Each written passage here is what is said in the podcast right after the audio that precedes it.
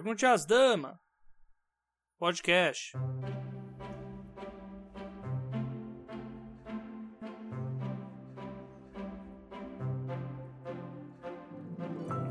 Bom dia, boa tarde, boa noite, queridos ouvintes. Aqui é a Ana Martino, uma das damas do Pergunte às Damas, com mais uma edição da Caixa de Ferramentas, o Drops do Pergunte às Damas com pequenas ideias para grandes textos. E hoje eu vou fazer umas considerações a respeito do desodorante vencido do seu personagem. Hã? Calma, já vou te explicar do que se trata. A gente diz que escrever é descrever. O diabo é que isso é uma camisa de força daquelas às vezes, hã? Dependendo de como você alinha os adjetivos na frase, uma pessoa pode parecer um docinho e uma megera. Bom, isso todo mundo que escreve já tem uma ideia de que funciona. Mas como é que você está descrevendo essa cena? Sabe, a gente pode passar um tempão procurando a palavra mais precisa para descrever a cor do olho da personagem. Mas talvez ficasse mais fácil você me dar uma ideia de quem ela é se você falasse que todas as roupas dela, todas, sem exceção, cheiram a cigarro e gordura de padaria. Ou então que ela deveria, pelo amor do olfato da população, maneirar no uso de desodorante com aroma de rosas sintéticas. Uma pessoa que, cujas roupas têm cheiro de gasolina e poluição provavelmente tem uma motocicleta estacionada em algum lugar da cena. Eu não preciso mostrar a motocicleta, mas eu posso contar que a roupa dela está cheirando a gasolina e poluição. O combo roupa amarrotada e 28 tipos de desodorante vencido é um clássico de quem pega metrô ônibus lotado em dia de semana. Pense que os locais têm seus cheiros peculiares. Uma repartição pública, por exemplo, para mim ela tem cheiro de tinta de carimbo. Uma sala de xerox da sua faculdade tem aquele cheiro óbvio. Tônera de impressora, papel quente saindo da fotocopiadora. Uma casa cheirando a bolo. Na nossa cabeça automaticamente é, olha, uma cena acolhedora, né? Sei lá, de repente sua personagem entra em pânico com cheiro de bolo saindo do forno. Se ela teve um trauma porque a mãe dela, sempre que estava de péssimo humor, cozinhava tudo que via no livro de receitas e não deixava ninguém comer. Olha aí, ó. Tem uma história, hein? Uma casa que cheira bolo queimado. Como é que é? Que tipo de situação nós estamos vendo quando você me conta que a casa da pessoa cheira a desinfetante, que ela cheira bolo queimado, que ela cheira pelo de cachorro? Pensa. Pensa, por exemplo, nos sons, ok? Você tá vendo aí um personagem de seus 50 anos, 75% do corpo tatuado, cabelo pintado de verde, folha verde 20 piercings visíveis, ele abre a boca parece uma tia velha. Ou então pensa naquela sua parente ou amiga da sua avó, que tem aquela risada tipo na Bela super rouca. Só que quando ela começa a rir, todo mundo começa a rir junto. Você pensa que é uma personagem bem humorada, de repente essa pessoa é uma megera dos diabos. De novo, inversão de expectativas. Tudo isso só descrevendo som. Descreve como é o som de quem gagueja de nervoso, como é que o sotaque que a pessoa esconde por vergonha, por costume, aparece de repente quando o personagem está com muita raiva. Descreva tato. Por exemplo, se você está ouvindo esse podcast sentado na sua cadeira enquanto trabalha, você consegue descrever pelo tato como é a sua cadeira? Como tem, o assento tá com calombo, o estofado tá precisando trocar, sei lá, uma cadeira gamer novinha em folha, mas com esse calor, cada vez que você levanta o, o couro sintético faz e você fica, né, sentindo que fez uma depilação completa.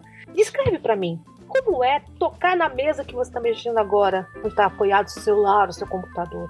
Tá tipo, sensação meio estranha, porque você passa a mão e se sente a poeira. Você devia ter limpado essa mesa faz algum tempo. Ou então você passa a mão, tá lisinho, acabou de passar a foliflor. Tá beleza, acabou de limpar.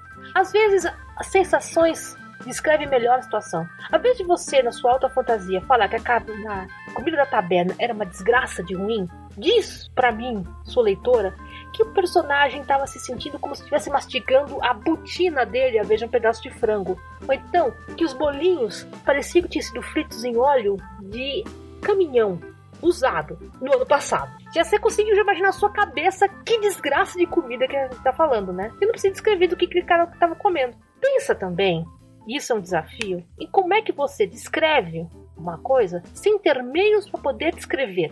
Pense no daltônico, por exemplo. Pense então numa pessoa com dificuldades de audição, uma pessoa como eu, míope como uma porta. Talvez a porta até enxergue melhor que eu. Como é que eu, sem os óculos, enxergo? Resposta: eu sem meus óculos eu confundo Harry Styles com Donald Trump. Na boa. Um exemplo que eu dei na minha newsletter há um tempo atrás foi que uma história que me apareceu no feed de Twitter. Dois amigos, um é uma pessoa que consegue associar cores e sons e cheiros às palavras, e um daltônico, os dois com o mesmo gosto musical. Então, para descrever como as cores são para o daltônico, o sinesteto usava exemplos de música, como por exemplo, ah, esse tom de vermelho é tipo a Gal Costa cantando Negro Amor. Dá uma busca se você não conhece essa música. Ah, é uma versão do Caetano Veloso do Pérez Cavalcante com uma canção do Bob Dylan. Ah, e tipo a Gal Costa cantando isso é de uma sensualidade, de um calor que eu consigo muito bem entender por que meu amigo sinesteta confunde, disse que era vermelho. E é um vermelho vivo, um vermelho quente. Explora esse tipo de sensação na sua história. Como é que você descreve as coisas sem precisar necessariamente falar aquilo que o leitor teria que estar vendo? Como é descrever usando os outros sentidos, ou usando as sensações que o seu personagem tem ao estar impactado por uma tal coisa? Por uma canção, por um cenário, por dar uma topada na quina da mesa às duas e meia da manhã, quando tá tudo apagado. É aquele tipo de dor que faz você ver luz na frente dos olhos, que causa taquicardia de nervoso, porque você pode, quer gritar e não pode. Olha as sensações outra vez. Isso deixa a sua história mais rica. E deixa o seu vocabulário bem mais esperto, bem mais afiado. E no fundo, o que, nós escritores somos, se não pessoas que usam vocabulário para causar sensações nos outros? Então, quando você for descrever algo ou alguém, não foca só no fato de ser alto ou baixo. Alto em relação a quê? Baixo em relação a quê? Que ele é gordo, ele é magro, ele é loiro, ele é moreno? Descreve para mim que ele tinha um gosto peculiar para camisas que faria o Agostinho Carrara parecer alguém discreto.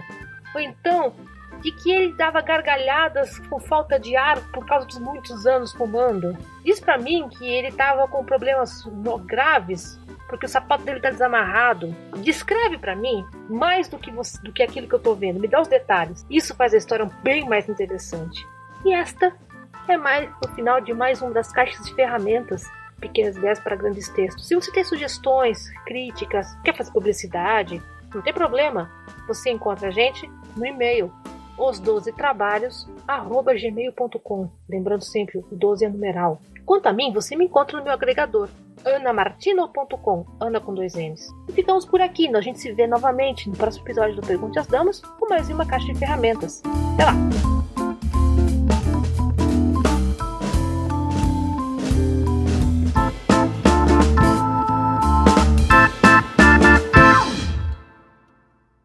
Gostaram do episódio? Se você quiser, é possível ajudar o Pergunte às Damas a continuar no ar. Tudo isso a partir do padrim.com.br barra 12 trabalhos. E a partir da categoria bronze, você contará com episódios exclusivos do Pergunte às Damas.